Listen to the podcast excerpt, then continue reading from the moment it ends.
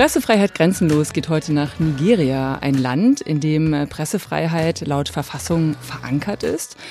Aber wie in vielen Ländern, über die wir hier im Podcast schon gesprochen haben, geschieht das nur auf dem Papier.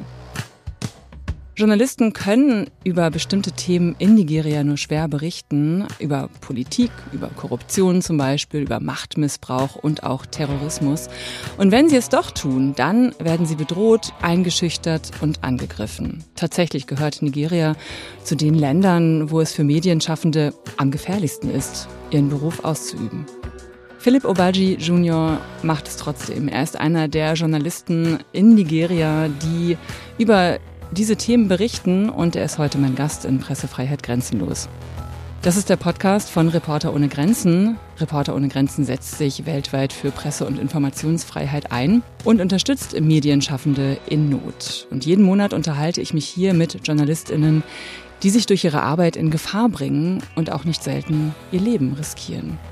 Was treibt sie an? Was bringt sie dazu? Und wie kann es gelingen, dass sie frei berichten können? Diese Fragen stelle ich in dieser Folge Philipp Obaji Jr.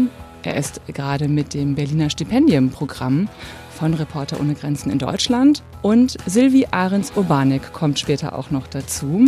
Sie ist Teamleiterin Kommunikation bei Reporter ohne Grenzen und sie bringt das neue Fotobuch mit. Fotos für die Pressefreiheit, wo auch eine Geschichte zu Nigeria drin ist, diesmal. Und zwar über den Norden Nigerias, dort wo die Terrororganisation Boko Haram besonders aktiv ist. Aber darüber sprechen wir gleich dann ausführlicher.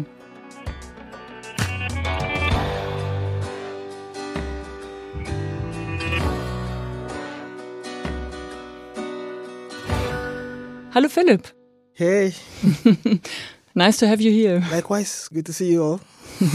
Schön hier zu sein. Philipp, wie lange bist du jetzt schon in Berlin? I'm spending my third month. Ich bin jetzt im dritten Monat hier in Berlin, in Deutschland und ich habe hier eine Menge Spaß. Was macht dir Spaß in Berlin?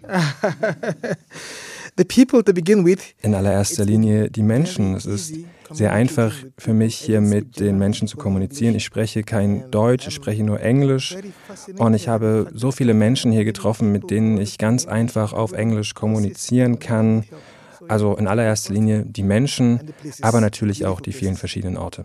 Hast du denn vielleicht sogar einen Lieblingsort nach drei Monaten? I love the area around Golitzer Bahnhof. Ja, mir gefällt sehr die Region um den Görlitzer Bahnhof. Ich finde den Görlitzer Park sehr, sehr schön. Auch die ganze Region um den Alexanderplatz gefällt mir sehr. Bin vor kurzem auch ein wenig gereist bis nach Lüneburg, ein toller Ort, an den ich unbedingt nochmal zurückkehren möchte. I want to be there again. Vielleicht hast du ja dafür noch Zeit. Du bist ja auch nicht nur zum Spaß hier, sondern bist hier mit dem Berliner Stipendienprogramm. Und dieses Stipendienprogramm von Reporter ohne Grenzen ermöglicht ja Journalistinnen aus Krisen- und Kriegsgebieten, sich eine Auszeit zu nehmen, zum einen für einige Monate und aber auch sich weiterzubilden in digitaler Sicherheit. Warum brauchst du das so dringend? I always think that if there's anyone, any journalist on earth who needs this um, digital security training, then it's me. Ja, ich denke immer, wenn irgendein Journalist mehr über digitale Sicherheit wissen muss, dann bin ich das. Denn ganz speziell in meiner Arbeit behandle ich Elemente, die sehr, sehr schwierige und zum Teil gefährliche Dinge aufdecken können. Ich habe mich in meiner Arbeit viel auf die Arbeit mit dschihadistischen Gruppen in West- und Zentralafrika konzentriert, aber auch mit den Aktivitäten der Wagner-Gruppe, einer paramilitärischen Organisation, viel beschäftigt. Viel von dem, was man zur Arbeit der Wagner-Gruppe in Afrika weiß, weiß man durch meine Arbeit. Dementsprechend ist das nicht ganz ungefährlich, was ich da tue. Also ich habe auch sehr viele Online-Attacken selbst erfahren, wurde über soziale Medien angegriffen, aber auch per E-Mail wurden Drohungen an mich direkt gerichtet. Ja, über deine beeindruckenden Recherchen zur russischen Söldnergruppe Wagner und deren Aktivitäten in, auf dem afrikanischen Kontinent sprechen wir gleich noch näher. Du hast dafür auch Preise bekommen, also bist ausgezeichnet worden für deine Arbeit. Aber erstmal nochmal die Frage, welche sozialen Medien benutzt du denn vor allem? Also wo bist du vor allem unterwegs? Welche sind wichtig für deine Arbeit? Facebook, Twitter, LinkedIn. Hauptsächlich nutze ich Facebook, Twitter, LinkedIn. Das sind so die drei größten Plattformen, die auch allgemein die Menschen in Afrika sehr intensiv nutzen, von denen sie auch abhängen, um wichtige Informationen und ihre Nachrichten zu erhalten. Und dementsprechend sind das auch für mich die wichtigsten Plattformen. Du hast ja gerade schon erzählt, dass du angegriffen wurdest auch auf diesen sozialen Medien, auf diesen Plattformen und dass sich jemand versucht hat, in deinen Konten einzuhacken. Von wem kamen denn diese Attacken? Certain people das waren hauptsächlich Menschen, die im Zusammenhang mit meinen Recherchen zum Menschenhandelkartell, das im Süden Nigerias aktiv war, gearbeitet haben. Ich habe dort sehr, sehr viel recherchiert in einer speziellen Siedlung für Geflüchtete aus Kamerun vor den Kämpfen, die dort im Westen des Landes stattfanden. Und dann hat dieses Menschenhandelskartell in dieser Siedlung agiert. Darüber habe ich recherchiert. Als sie dann erfuhren, dass ich diese Recherchen betreibe, wurden sie aktiv, haben mich online bedroht, haben mir Droh-E-Mails geschickt. Da muss man schon ein ganz schön dickes Fell haben, wenn man solche harten investigativen Recherchen macht, äh, wie du es machst. Wie gehst du denn damit um? Mit solchen Attacken, mit solchen Bedrohungen, muss man ja sagen. The first thing is to have faith that things will be fine, that you are going to eventually be safe. Ja, zuerst muss man den Glauben daran haben, dass am Ende alles gut wird, dass ich sicher bleibe. Dann ja, verschiedene Dinge, unter anderem, was ich jetzt gerade tue, dass ich jetzt in Berlin bin, mehr über digitale Sicherheit lerne, lerne mich zu schützen, aber eine Mischung aus verschiedenen anderen Dingen neben dieser digitalen Sicherheit geht natürlich auch um die körperliche Sicherheit, dass ich größere Menschenansammlungen vermeide, dass ich genau darauf achte, wann ich das Haus verlasse und wann ich zurückkehre, dass ich allgemein sehr wachsam bin, dass ich schaue, was meine Nachbarn und Kolleginnen tun, am Ende die Hoffnung aufrechterhalten kann, dass ich sicher bleibe. And then I just hope that you know I'm safe. Philipp, du veröffentlichst deine Recherchen ja nicht in nigerianischen Medien, sondern du arbeitest als äh, Korrespondent für The Daily Beast. Das ist ein US-amerikanisches Nachrichten- und äh, Meinungsportal. Deine Artikel erscheinen auch ja in USA Today, im Guardian, bei Al Jazeera oder bei der Deutschen Welle. Wie ist es dazu gekommen? Hast du auch versucht, in Nigeria diese Dinge zu veröffentlichen? Vielleicht eine sehr naive Frage. The Nigerians don't pay well. einfach gesagt, sie zahlen einfach nicht gut genug. Das ist ein Problem in ganz Afrika, dass Journalistinnen nicht ausreichend bezahlt werden. Wir haben Familien, die wir ernähren müssen. Und wenn wir die ganz wichtigen Geschichten, die uns auch das bedeuten, verfolgen wollen, dann brauchen wir dafür Geld. Und das bekommen wir von den afrikanischen Nachrichtenmedien nicht. Es ist einfach ein Desaster, die Situation in, in Afrika. It's disastrous in Nigeria when it comes to pay for journalists.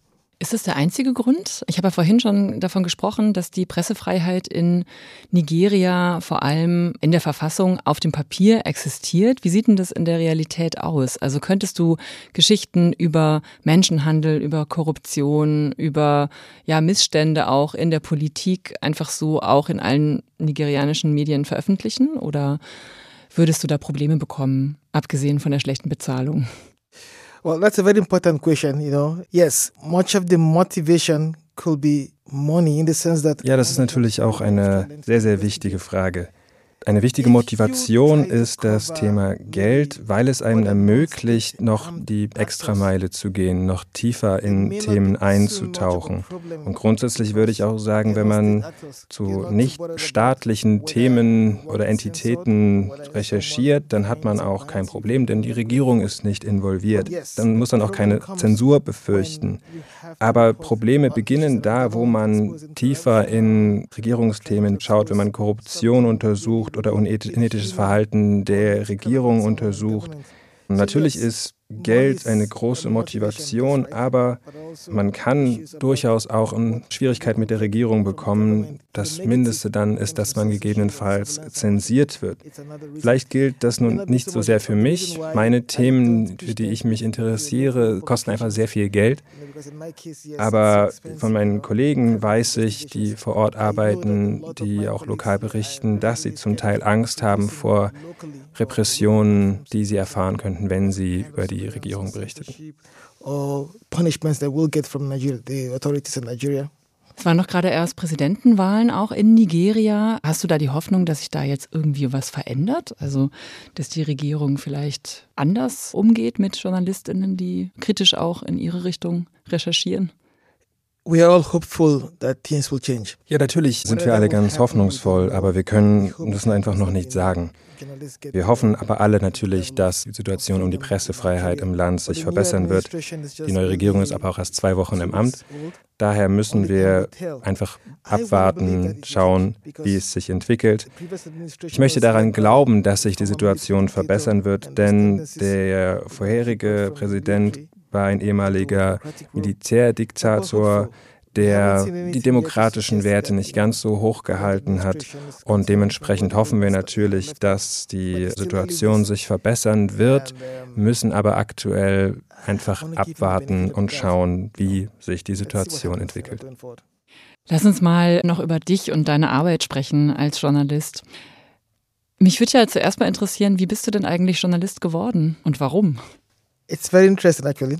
Ja, das ist auch natürlich eine sehr interessante Frage. Ich habe eigentlich als Sportreporter angefangen, habe im Radio und Fernsehen gearbeitet in Calabar, meine Heimatstadt im Süden Nigerias. Das habe ich acht Jahre lang gemacht, ungefähr um die Jahrtausendwende dann habe ich mich dazu entschieden, eine neue Herausforderung zu suchen, denn im Endeffekt war auch da die Bezahlung eher schlecht und die Arbeit und die Verantwortung, die mir aufgeladen wurde, waren einfach sehr, sehr groß, sehr, sehr hoch und habe mich dann in Richtung des Aktivismus neu umorientiert habe mich dann speziell für das Thema der Schulbildung interessiert, wie man Kindern Zugang zu Schulbildung verschaffen könnte. Das war auch ungefähr zu der Zeit, als dann Boko Haram im Norden des Landes aufkam und mehr und mehr Schulkindern der Zugang zu Schulen verweigert wurde. Diese Situation, diese Tendenz hat mich natürlich sehr besorgt, dass der Nordosten des Landes sich so entwickelte unter dem Einfluss von Boko Haram. Dann bin ich in die Region gereist. Dann habe ich erst einmal mit ein paar Freunden Geld gesammelt, um Bücher und Schuluniformen für die SchülerInnen im Nordosten des Landes zu organisieren und hatte dann bei meinem ersten Besuch im Nordosten des Landes die Chance, ein altes äh, Camp von Boko Haram zu besuchen. Da sah ich fürchterliche Dinge, unter anderem viele Leichen, die dort noch lagen. Und das hat mich einfach sehr betrübt und besorgt. Und darüber habe ich dann geschrieben, habe das auf Facebook veröffentlicht. Das wurde von jemandem von The Daily Beast gesehen die mich dann gefragt haben, ob ich nicht einfach für The Daily Beast schreiben möchte, haben mir auch angeboten, mich dafür zu bezahlen. Das hätte ich auch kostenlos gemacht, habe mich natürlich umso mehr darüber gefreut, dass ich auch dafür bezahlt würde. Und im Endeffekt sind das meine ersten Schritte in Journalismus gewesen. Eventually, you know, made me the journalist I am today. Du bist ja dann auch eine Zeit lang dabei geblieben und hast äh, noch viel mehr über Boko Haram äh, geschrieben und über die Entführungen von Schulkindern. Wir werden da gleich noch ein bisschen näher drauf eingehen, wenn wir auch über das Fotobuch sprechen, Fotos für die Pressefreiheit von Reporter ohne Grenzen, denn da ist auch eine Geschichte drin, die sich genau mit diesem Thema beschäftigt. Da gehen wir nachher noch ein bisschen näher drauf ein und sprechen dann auch über das, was du da erlebt hast und erfahren hast.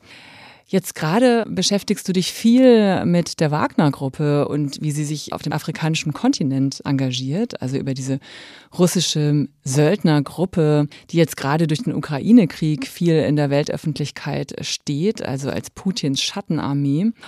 Und du hast vor allem dich damit beschäftigt, wie die Gruppe eben in Teilen Afrikas, also in der Zentralafrikanischen Republik, in, in Libyen, in Mali, im Sudan aktiv ist. Es geht da um militärische Kooperationen, um Waffen, um Goldminen, um äh, Russlands Einfluss einfach auf dem afrikanischen Kontinent und Zugang zu Ressourcen. Wie bist du denn dazu gekommen, zu diesem Thema zu recherchieren? So, what happened in 2018? Three Russian journalists you know, traveled to the Central African Republic to investigate. Was also in 2018 passierte, war, dass drei russische JournalistInnen in die Zentralafrikanische Republik reisten, um dort Untersuchungen durchzuführen und die wurden dort getötet. Mein Chef vom Daily Beast schickte mich dann nach Sibut im Süden der Zentralafrikanischen Republik, um das genauer zu untersuchen. Also ich hatte auch einen guten Freund, der in der Region sich auskannte, an den habe ich mich gewandt und wir haben die Entwicklungen vor Ort diskutiert. Später schickte mich dann mein mittlerweile verstorbener Redakteur Christopher Dickey in die Zentralafrikanische Republik, um das Thema genauer zu untersuchen, um herauszufinden, was dort vorgefallen ist. Und in meinen Recherchen zu diesen Todesfällen wurde in mir auch ein weiteres, ein persönliches Interesse geweckt zur Aktivitäten der Wagner-Gruppe im Land und in der Region. Und auch nach Ende meiner Recherchen stellte ich dann für mich fest, dass immer noch ein Puzzleteil fehlte, dass immer noch etwas fehlte.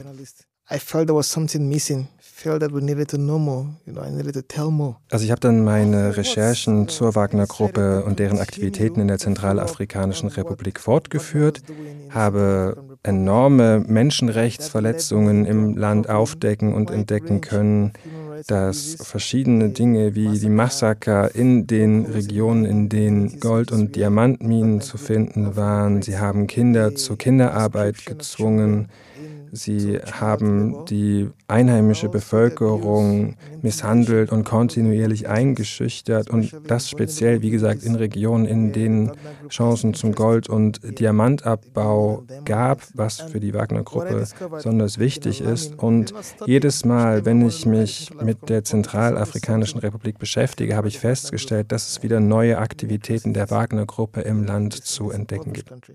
Dieser große Einfluss da in verschiedenen afrikanischen Ländern ist bestimmt nur wenigen bekannt. Wie groß ist denn der Einfluss? Vielleicht kannst du das am Beispiel von, von der Zentralafrikanischen Republik mal sagen, mal benennen. Okay, well, the Wagner Group first appeared in the Central African Republic sometime around late 2017. Die Wagner-Gruppe kam erstmals Ende 2017 in die Zentralafrikanische Republik auf Einladung des Präsidenten deren Aufgabe war es, dort die Sicherheit der Hauptstadt Bangui zu sichern, die zu diesem Zeitpunkt kurz davor war, von Rebellengruppen überrannt zu werden. Daraufhin wurde auch direkt ein russisches Mitglied der Wagner-Gruppe zum nationalen Sicherheitsberater des Präsidenten ernannt. Hunderte von Wagner-Söldnern kamen ins Land und ein Teil der Vereinbarung zwischen Russland und der Zentralafrikanischen Republik war es, dass im Austausch für militärisches Personal, das die Hauptstadt unter anderem sichern sollte, die Wagner-Gruppe Zugang zu den Gold- und Diamantenminen des Landes erhalten sollte. Und deswegen heilt sich auch die Wagner-Gruppe hauptsächlich in den Gemeinden auf, in denen es Gold- und Diamantenminen gibt. Diese wurden zuvor von den Rebellentruppen kontrolliert, das heißt, man konnte ihnen diese Minen nicht einfach nur schenken, diese mussten erst einmal militärisch erobert werden und das führte zu enormem Blutvergießen im Land. Taking back these mines will require Somit haben wir heute eine Situation, in der Russland das Gold und die Diamanten, die sie aus der Zentralafrikanischen Republik holen, nutzen, um die Sanktionen, die das Land aufgrund des Angriffskrieges auf die Ukraine erfahren hat, abzufangen. Dieses Gold wird nämlich illegal auf dem Weltmarkt verkauft und bietet somit die finanzielle Grundlage auch, um diesen Krieg weiter fortführen zu können. Und deswegen ist die Zentralafrikanische Republik so ein wichtiges Land für Russland. Also die Auswirkungen sind für alle zu spüren und ähnliches passiert ja auch im Sudan. Auch da ähm, soll ja sogar die Wagner-Gruppe den aktuellen Konflikt beeinflussen und offenbar ja auch die, die Paramilitärs unterstützen. Auch dazu hast du recherchiert. Wie kannst du diese Themen recherchieren? Recherchierst du die von Nigeria aus? Wie ist da so dein Zugang? Well, Oft reise ich dafür in die Regionen, über die ich berichte. Das geht in manchen Regionen nicht mehr. In der Zentralafrikanischen Republik kann ich mich beispielsweise nicht mehr aufhalten, dann kann ich nicht mehr hinreisen. Aber ich habe im Laufe der Zeit viele Kontakte in verschiedenen Ländern aufgebaut, zum Beispiel im Sudan, du hast den Sudan erwähnt, speziell auch dort in den Gemeinden, in denen es Minen gibt. Ich sollte tatsächlich erst kurz bevor jetzt der Krieg dort ausgebrochen ist, in den Sudan reisen. Das ging jetzt dann leider nicht mehr, aber ich arbeite sehr, sehr viel mit den Menschen vor Ort zusammen, die mir dann auch in diesem Fall geholfen haben, meine ganzen Reisearrangements zu treffen. Aber wie gesagt, aufgrund des Krieges konnte ich nun dort nicht mehr hinreisen.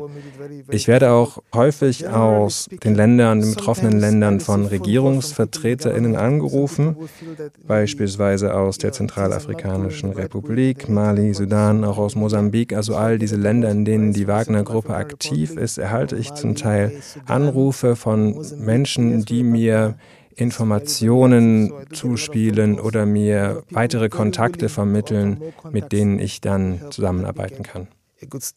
Aber oft arbeiten doch die Regierungen auch mit der Wagner-Gruppe zusammen, oder?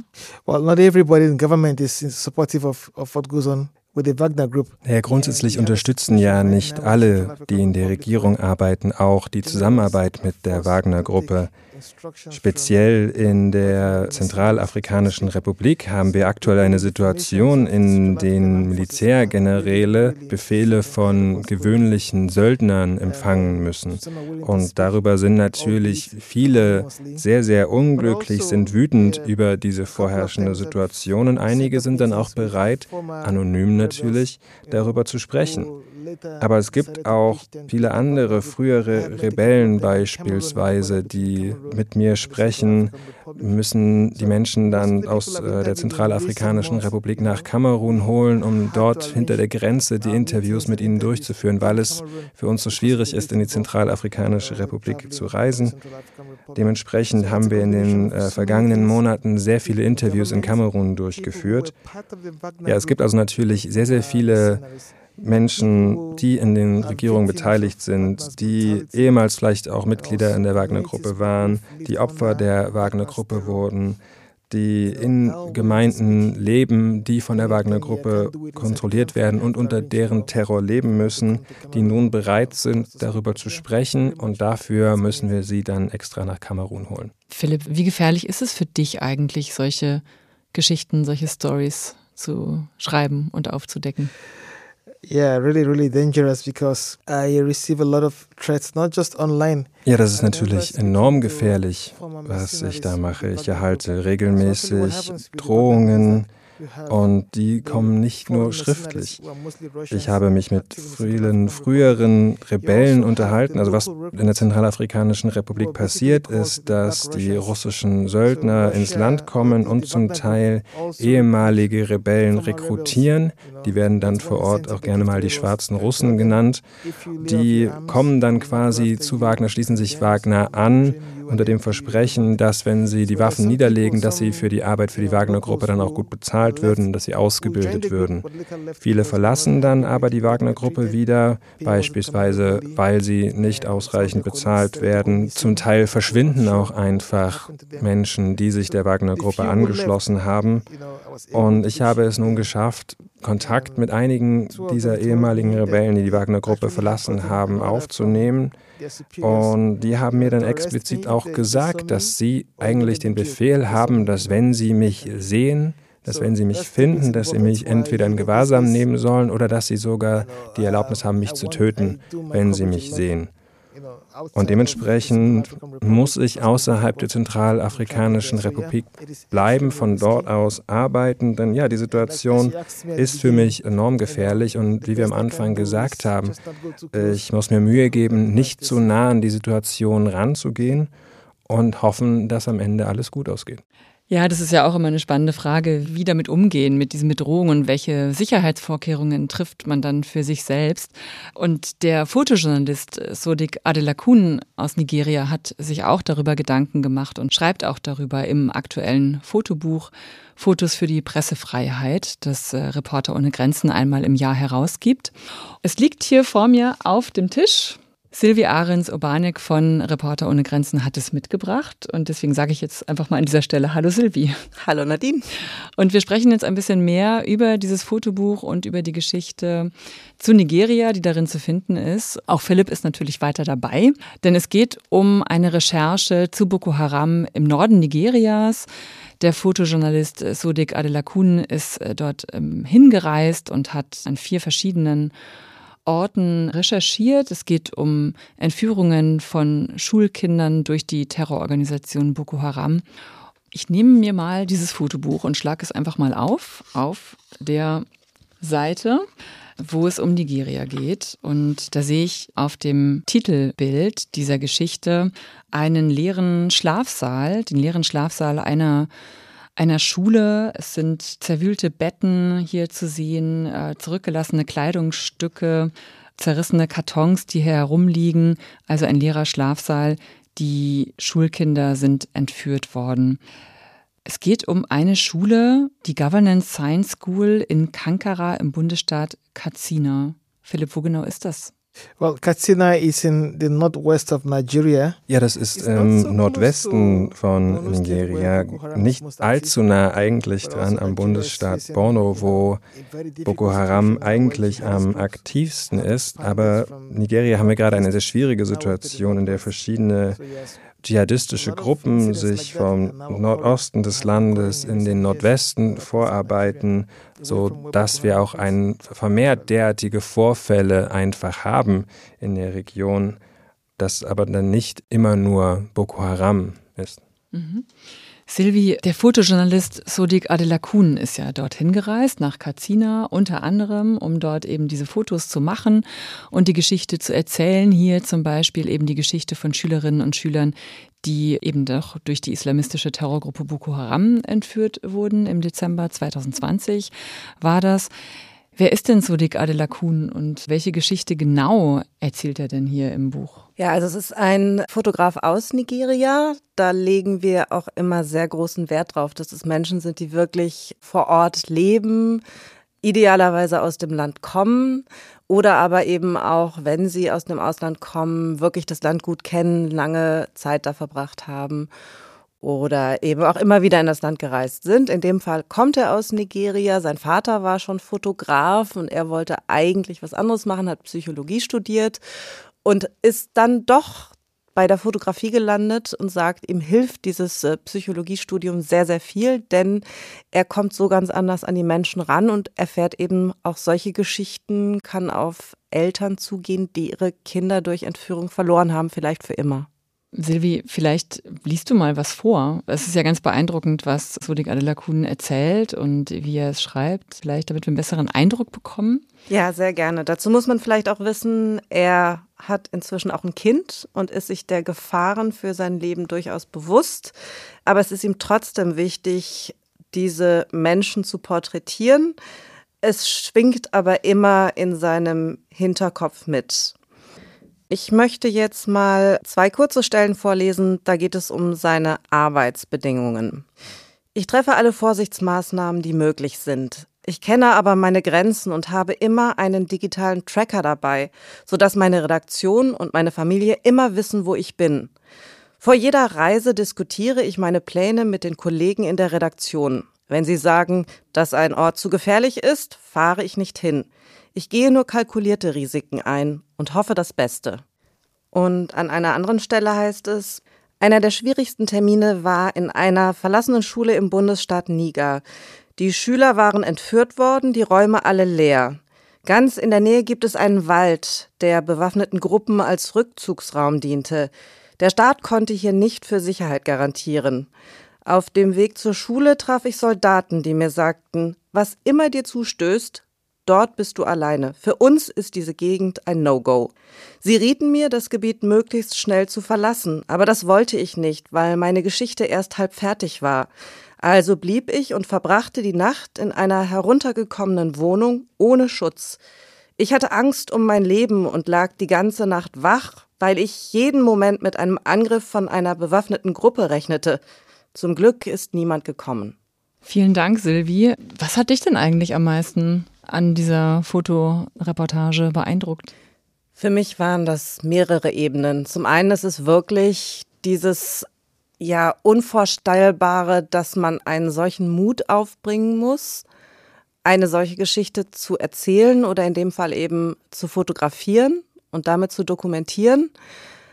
Aber gleichzeitig natürlich auch bringen diese Fotos einem die Gefühle der Mütter oder der Eltern unglaublich nahe. Vielleicht ein Foto, was mich besonders berührt hat. Da sieht man eine frisch gebügelte Schuluniform und die Mutter hält das Handy quasi in die Kamera und da sieht man eben das Foto ihrer entführten Tochter. Und alles, was ihr quasi geblieben ist, ist diese gebügelte Uniform, mit der das Kind am nächsten Tag hätte wieder in die Schule gehen sollen. Philipp, du hast ja selber auch dazu recherchiert und warst im Norden Nigerias unterwegs. Welche Erfahrungen hast du dabei gemacht? Kannst du das, was du gerade gehört hast, was dein Kollege beschrieben hat, kannst du das nachvollziehen? Hast du diese Erfahrungen oder diese Gefühle vielleicht auch erlebt während deiner Recherchen? Of course, of course, like It's even more touching because this is your country. Ja, natürlich kann ich das sehr gut nachvollziehen und es ist noch einmal umso bewegender, da es ja um Menschen in meinem Heimatland geht, so viele Menschen vor Ort sind von den Kämpfen, die dort geführt werden, persönlich betroffen. Vielleicht kennt man sogar Menschen, die persönlich von diesen Kämpfen betroffen sind. Und man kann da ein sehr, sehr trauriges Bild von der Situation auch zeichnen. Bei meinem ersten Besuch in einem Boko Haram-Camp bin ich nach Maiduguri gefahren, im Nordosten des Landes, ebenfalls auch die Geburtsstätte von Boko Haram und hatte dort die Gelegenheit, ein Camp zu besuchen, das vor kurzem von der Regierung befreit wurde. Ich habe dort so viele Leichen gesehen, zum Teil auf bizarre Art und Weise zu Tode gekommen. Das macht einen natürlich sehr betroffen, macht einen sehr emotional. Und dann erzählen einem die Betroffenen ihre Geschichten, die Kinder, die zusehen mussten, wie ihre Eltern ermordet wurden. Eltern, die einem erzählen, wie ihre Kinder entführt wurden und das berührt einen so sehr. Ich kann mich auch daran erinnern, dass mir öfter die Tränen gekommen sind, dass ich emotional da sehr berührt war. Und somit kann ich natürlich sehr gut nachvollziehen, was Sodik da in seinen Geschichten schreibt. Ja, mir ging es ja schon beim Lesen dieser Geschichte und beim Ansehen der Fotos so, dass ich das sehr emotional fand. Deswegen mag ich mir gar nicht, kann ich mir eigentlich gar nicht vorstellen, wie es dir dann erst äh, gehen muss, weil du selbst diese Dinge auch gesehen hast und erlebt hast. Sylvie, wir reden ja hier über eine Geschichte, die im Fotobuch Fotos für die Pressefreiheit erschienen ist.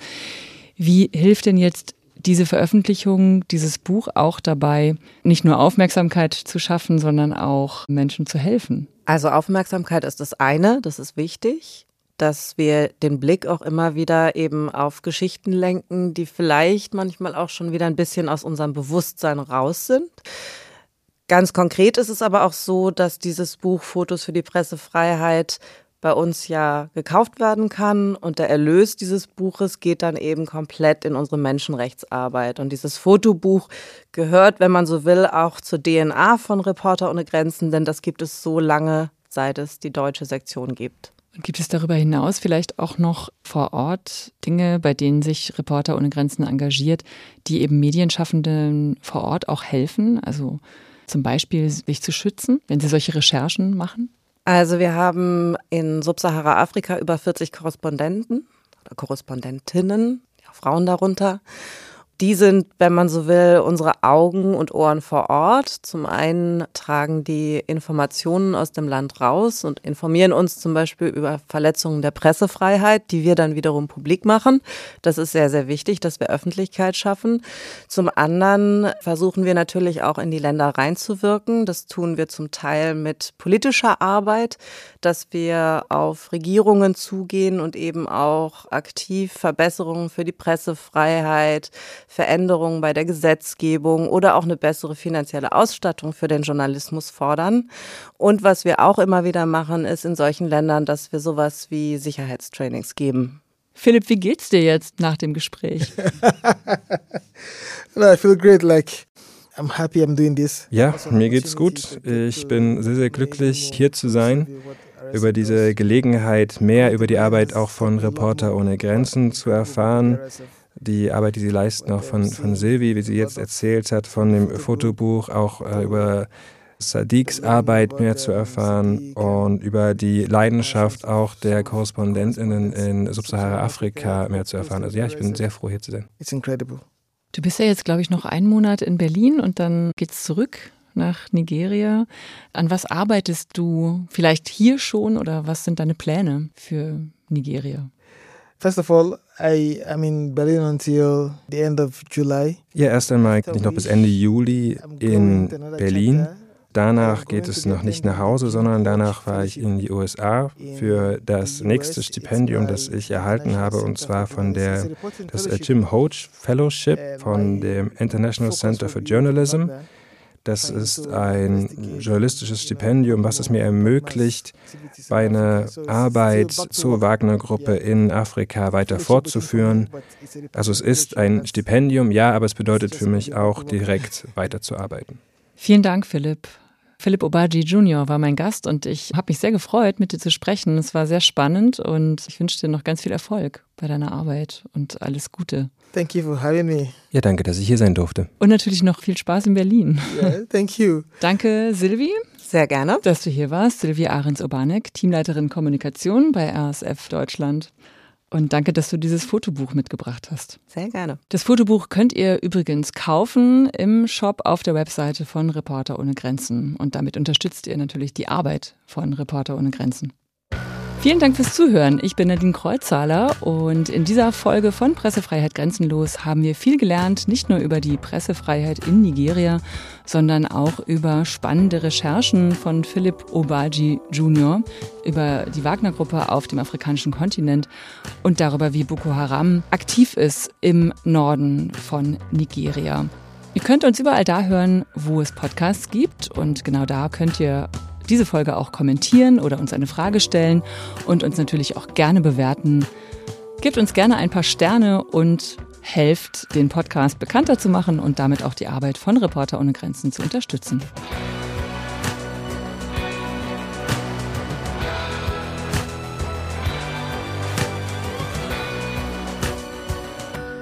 Pressefreiheit Grenzenlos ist eine Produktion von Reporter ohne Grenzen in Zusammenarbeit mit der Apparat Multimedia GmbH.